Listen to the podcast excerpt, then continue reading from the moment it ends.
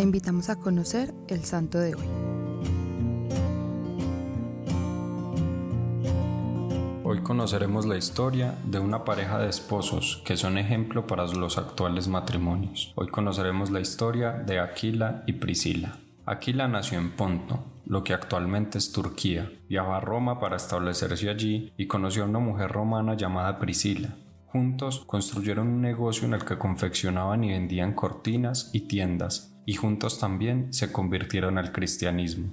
De Aquila y Priscila sabemos muy poco, la mayoría de cosas que sabemos sobre ellos provienen de la Sagrada Escritura. En el libro de los Hechos de los Apóstoles se habla de una pareja que acababa de partir de Italia luego de que el emperador Claudio publicara un decreto en el que prohibía a los judíos vivir en Roma. Viajaron a Corinto donde se conocieron con Pablo y se hicieron discípulos suyos. Los recibieron en su casa durante el tiempo que estuvo Pablo en Corinto. Luego la pareja viajó con él a Éfeso y se quedaron un tiempo más mientras Pablo continuaba su viaje solo. En su estancia en Éfeso, Aquila y Priscila se dedicaron a evangelizar. A su regreso, Pablo se quedó nuevamente en la casa de Aquila y Priscila, esta vez por un periodo más largo que le permitió fundar una iglesia. La pareja, que nunca abandonó su actividad comercial, lo ayudaba en la formación de nuevos evangelizados, particularmente en la formación de un judío alejandrino llamado Apolo, que quedó fascinado con las enseñanzas de la pareja y el amor conyugal que se profesaban.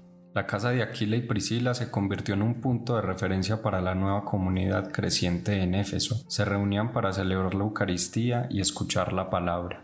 Cuando terminó la prohibición del emperador Claudio, Aquila y Priscila regresaron a Roma, siempre impulsados por un deseo evangelizador y de testimonio. Sobre su muerte no se sabe mucho. Algunos escritos hablan de Priscila como la primer mujer mártir decapitada en la iglesia del Aventino, o como la propietaria de las catacumbas en la Vía Salaria en Roma.